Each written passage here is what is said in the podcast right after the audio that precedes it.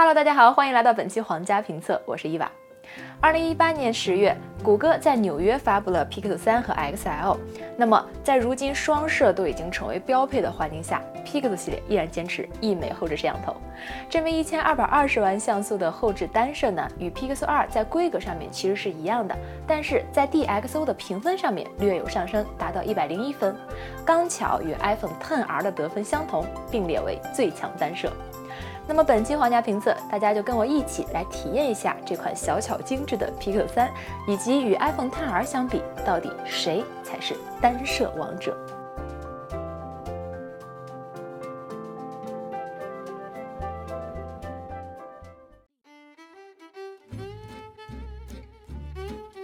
当我们拿到这款漂洋过海而来的 Pixel 3之后，都被它舒适的尺寸和手感所征服。机身厚度七点九九毫米，净重一百四十八克，在一众旗舰机里都算是轻量级的选手了。小号版本正面没有采用刘海屏，看惯了各种形态的全面屏，大家可能会觉得 Pixel 3的额头下巴好像很宽的样子。OLED 屏幕来自 LG Display，有人说不如大号 XL 的三星 AMOLED，但我个人觉得其实还好。五点五英寸，二幺六零乘幺零八零的分辨率也足够我们日常使用。中框表面采用烤漆处理，质感与背面玻璃部分接近，但存在轻微色差。我手上这台 Clear White 的电源键为薄荷绿，这一点缀让 Pixel 3看起来更加年轻有活力。背面是一整块玻璃，依旧保持两段式的设计，不过下段不再是金属，而是在玻璃上做出雾面喷砂质感。谷歌官方把它命名为 Soft Touch Glass，嗯，摸起来真的是很 soft。底部采用 Type C 接口，旁边是单 SM 卡槽。没有保留三点五毫米耳机孔，不过随机附赠了 C 口耳机以及转接线。音量键位于电源键下方，与大多数的 Android 手机相反。无论裸奔或者佩戴官方套，Pixel 3都能传递给我们非常舒适的握持手感。后置指纹用食指解锁也还算方便快捷，就是电源键的位置有些偏高了。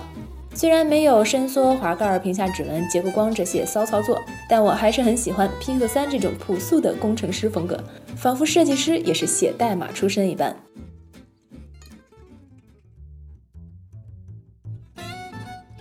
Pixel 3搭载骁龙八四五处理器，GPU 型号 Android 六三零，我们购买的是四 GB RAM 加六十四 GB ROM 版本，内存小了点，毕竟主要是为了体验单摄拍照嘛。原生 Android 九系统，UI 简洁，操作体验比较顺滑。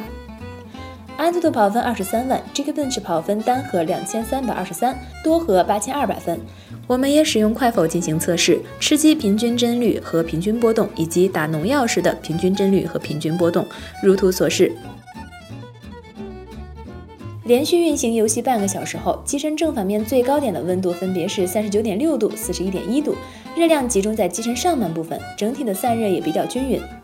电池容量两千九百一十五毫安时，支持无线充电，原装充电头，标称功瓦是十八瓦，双 Type C 的充电口。我们来看一下实测充电曲线，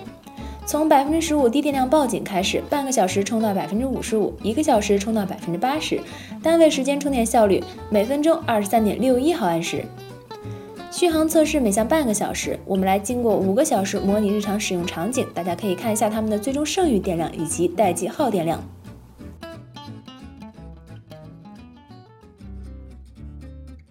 Pixel 3后置一千二百二十万像素单摄，采用索尼 IMX 三六三，一比二点五五英寸的 CMOS 尺寸，一点四微米单位像素面积，f 一点八的光圈。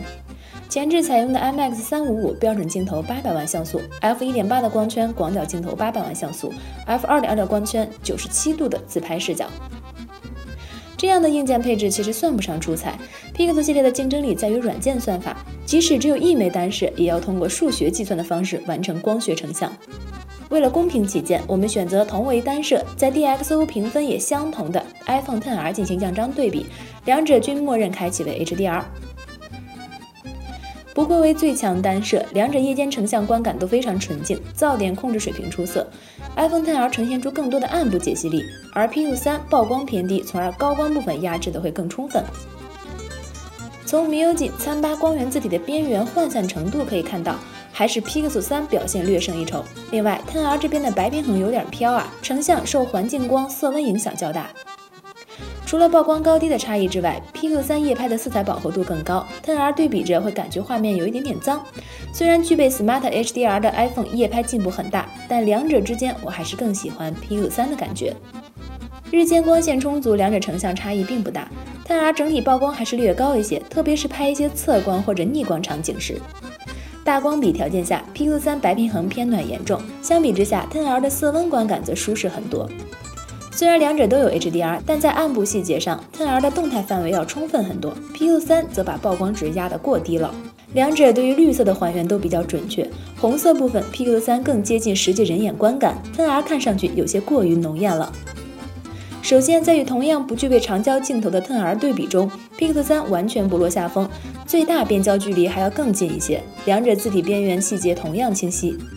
Pixel 3还支持 Super Res Zoom，以上是相机推荐固定变焦节点的效果，据说 Zoom 算法加持效果更好，可以观察到三倍变焦后曝光明显变亮，五倍变焦也依然清晰。事实上，Super Res Zoom 并不是单纯的数码变焦裁剪，Pixel 3使用了高速连拍以及多帧超分辨率，可以说是通过算法模拟了长焦光学变焦，但上限不止两倍。夜视同样令人惊讶，低光条件下拍摄无需闪光灯，几乎可以说把黑夜也能给你拍成白天。其原理与超级夜景类似，采用长曝光的策略，但具体图像处理算法不尽相同。全景功能甚至能实现三百六十度球形视野拍摄，但算法处理时间较长，最后的合成结果有时候也会翻车，还是不如增加一枚物理超广角镜头来的简单直接。虽然前置双摄，但人像虚化还是纯靠算法，增加广角镜头纯粹就是为了增大取景范围，在多人合拍的时候会比较实用。关于视频录制功能，我们后期将单做一期 Vlog 来测试 Pixel 3在对焦、测光、防抖等方面的综合表现。说实话，对很多人来说，买 Pixel 买的就是一个拍照。谷歌这次依旧没让我们失望。Super Res Zoom 超分辨率概念比智能手机的出现还早了十年，而 Night Sight 几乎是夜视一半的存在。我们认为，手机摄影未来的想象力还是在那些软件算法工程师手里。总的来说，其实五千价位可以选择的 Android 的旗舰很多，特别是对于国内用户来说，华为 Mate、vivo Nex 等国产旗舰都能够提供更接地气儿的综合体验。但为什么会有人买 Pixel 呢？主要还是为了独一无二的相机拍摄以及纯净顺畅的 Android 原生系统。不过，保证原生体验需要大家具备一定的科学上网能力，比如谷歌 Play 应用商店下载的微博信息流是不会看到各种植发整牙广告的。